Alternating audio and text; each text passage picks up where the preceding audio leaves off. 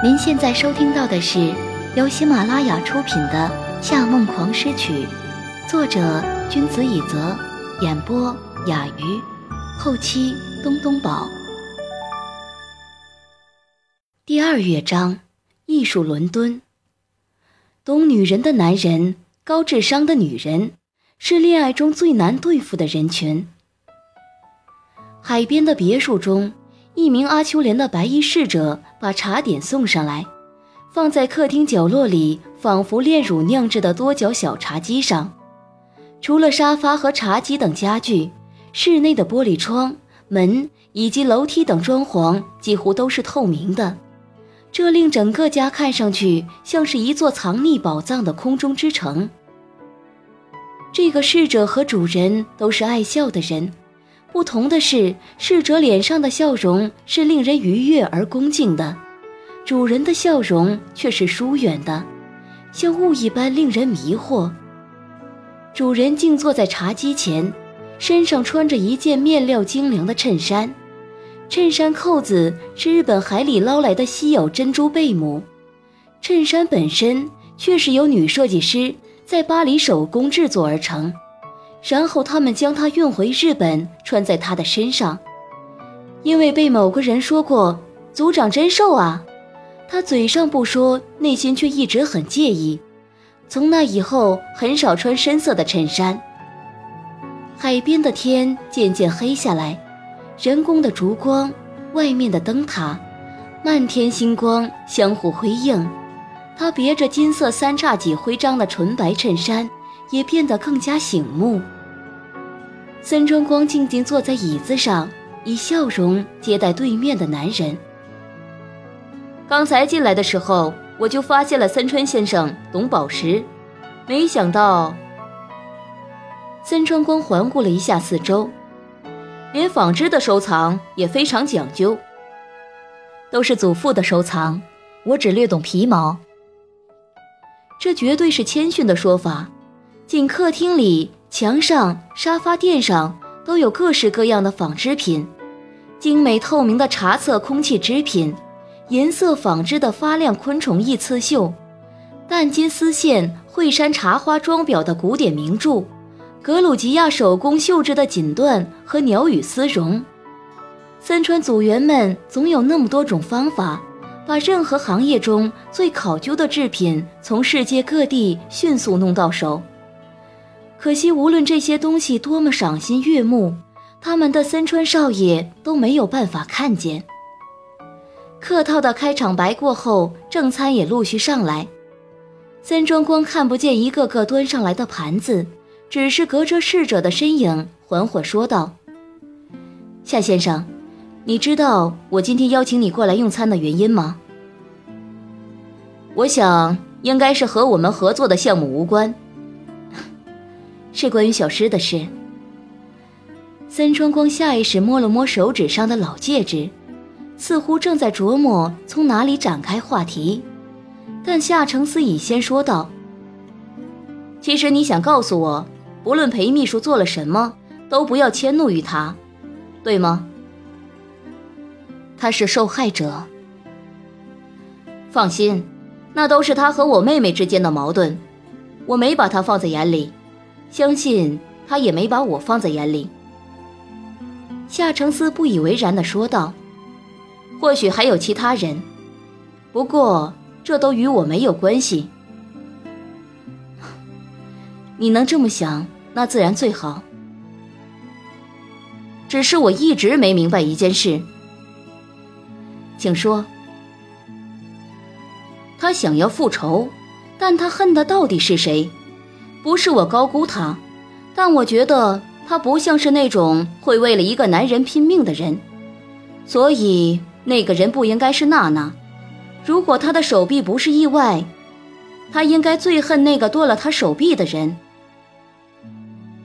他当然不可能告诉夏承思实话。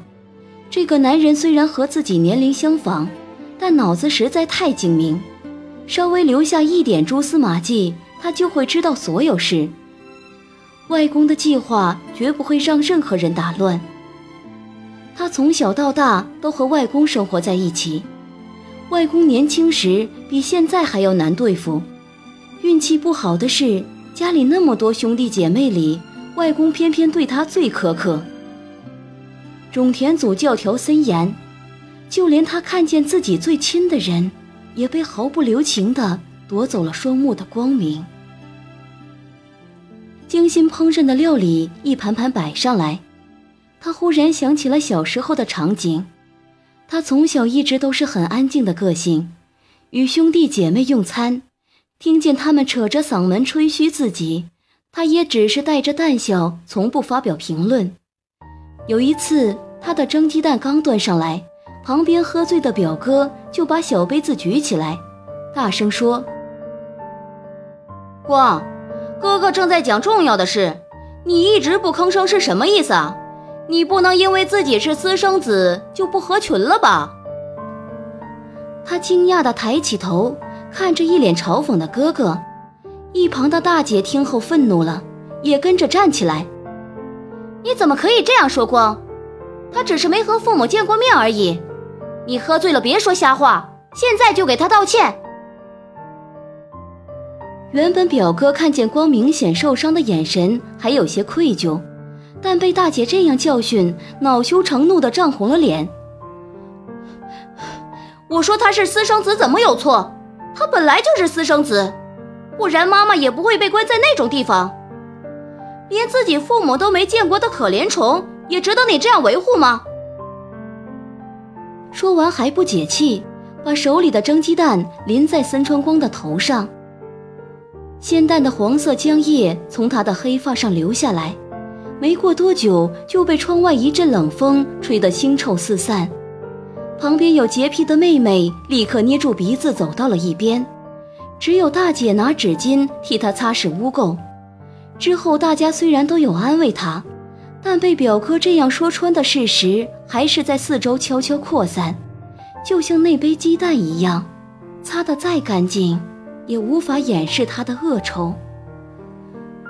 不过，这些都已经不是他关心的事情，他只听见了那一句：“不然妈妈也不会被关在那种地方。”原来，从小别人跟他说父母遇难死去的事。都是谎言。大姐告诉他，光的妈妈其实没有死，她只是一个人住在了不愿意被打扰的地方。但你绝对不可以去见他，不然外公一定会发怒。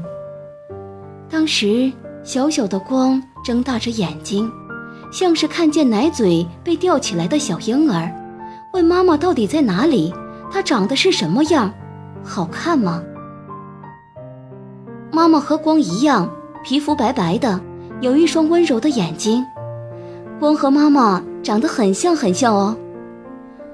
大姐难得如此温和的安慰道：“要健康开心的长大，一定会和妈妈长得越来越像。”之后，她虽然只见过妈妈一次，也没有机会看见自己长大的样子，但妈妈在花园中。回头看了自己一眼的模样，已经深深烙在脑海。因为看见了不该看的人，他被罚熏瞎了眼睛。但从那以后，他也想好了，他要像童话故事中勇敢的王子一样，把妈妈从封锁的城堡中救出来。如果有一天他可以重获光明，最想见的人，第一是妈妈。第二就是，您正在收听的是由喜马拉雅独家发布的《夏梦王诗曲》。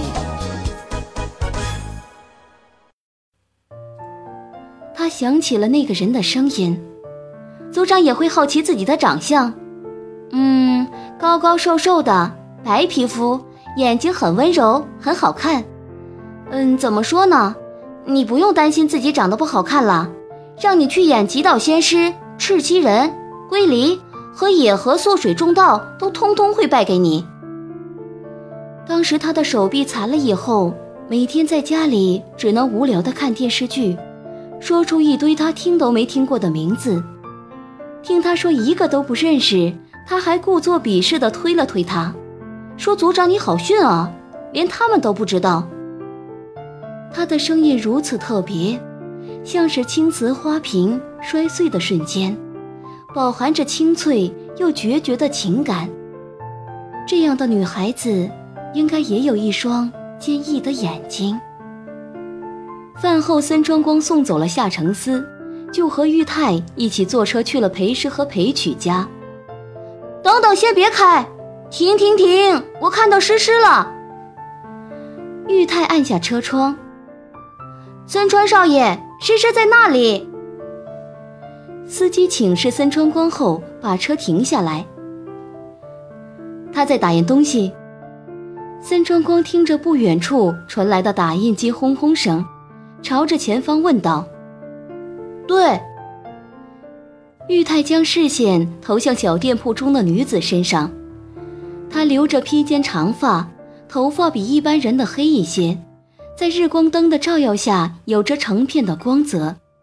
宽松的衣服并没有遮掩她过于纤瘦的身材，黑色的套裙勾勒出她细腰的线条，衬衫领口却是有些男孩子气的立体折叠式。他低头取出厚厚的打印纸。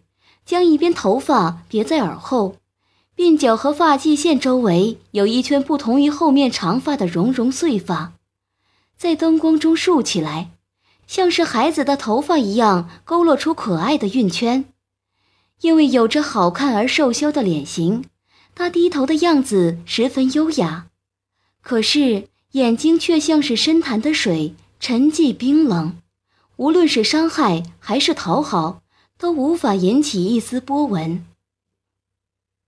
诗诗听见不远处玉泰的声音，裴诗回过头去，也看见了摇下窗子露出脸的森川光。他匆匆付钱给老板，把手中一叠打印好的纸抱过去，弯下腰看着他们：“组长，玉泰，你们来了。”玉泰指了指他手里的纸，说道。你在打印什么啊？这么多。嗯，空白五线谱，这样比较便宜。买本子太贵了。他摇了摇那叠纸，这都是我 DIY 的。我把行距压缩的很小，而且旁边还留下了修改批注的地方。组长，以后等我写好了曲子，精挑细选最好的演奏给你听，你可要参考参考。荣幸之至。森川光微微一笑，上车吧。我走过去都比你们快。我在家里等你们。等森川光被玉泰搀扶上楼，裴师果然已经到家了，而且脖子和锁骨间还夹着小提琴。裴曲正在弹钢琴与他调音，他左手旋转着提琴的微调器，右手拿着弓在两根弦上拉动，也没对话。就朝着裴曲使了个眼色，两人非常有默契地开始演奏曲子。这是一首华丽细致的音乐，带有一千七百年后晚期巴洛克的风格。西洋艺术音乐中之所以会流行当初这种音乐，是因为那个时代贵族执政，喜欢富丽堂皇的巴洛克建筑，宫廷乐师们为了迎合他们的喜好。而创造出同类别炫耀权贵与金钱的音乐，所以巴洛克一词也逐步应用到了音乐当中。在亚洲地区，音乐家们都会演奏大量巴洛克音乐，但大部分作曲家都会想，那个时代都已经过去了，那个时代的音乐家都留下了那么多动听的曲子，我们还做什么尝试呢？因此，敢挑战巴洛克音乐创作的音乐家没有几个。可是，裴师最大的优点和缺点都是自我中心。一旦他想尝试什么，即便别人有再辉煌的成就，也无法影响他的行动。他大胆地把巴洛克的华丽与现代音乐的轻盈糅合在一起，加入了大量在古典音乐时期少见的三附点音符。令曲子更有了一种高贵慵懒的韵味，仅靠倾听，都像有无数钻石在耳边碰撞，像能看见纯白波斯猫在金碧辉煌的殿堂中傲慢地散步。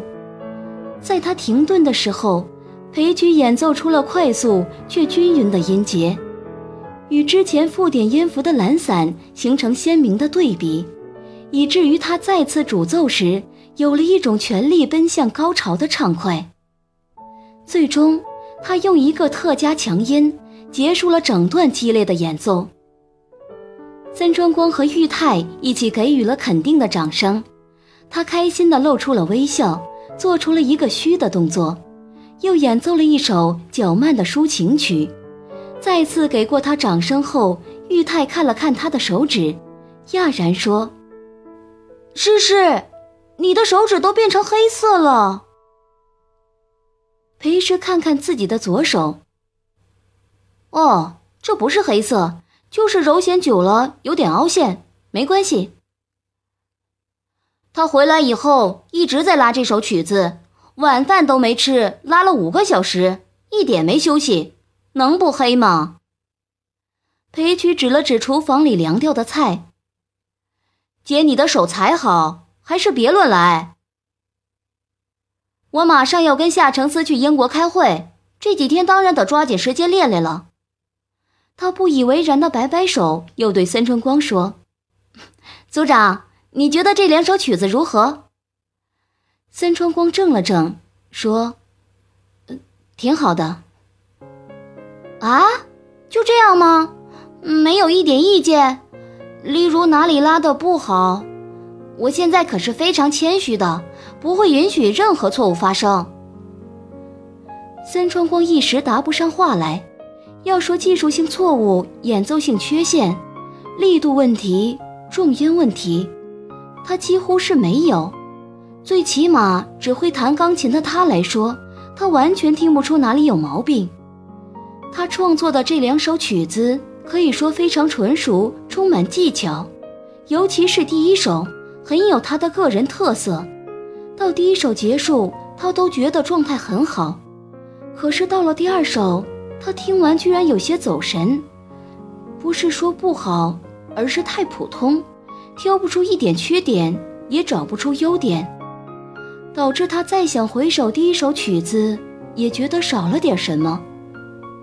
组长，我在想呢。他连忙应答，又想起刚才玉泰说他的指尖都练发黑了，只能笑着说道：“ 我觉得挺好的，如果是这样的水准，对付夏娜绰绰有余。可是这样还不够吧？我会多写一点曲子，然后再慢慢选。”其实他没有撒谎，他睡梦中写的曲子都能完败夏娜，因为夏娜在古典乐创作方面几乎毫无造诣，他只擅长演奏和写类似流行乐的抒情曲。现在会煽情却毫无艺术细胞的音乐家太多，夏娜就是其中之一。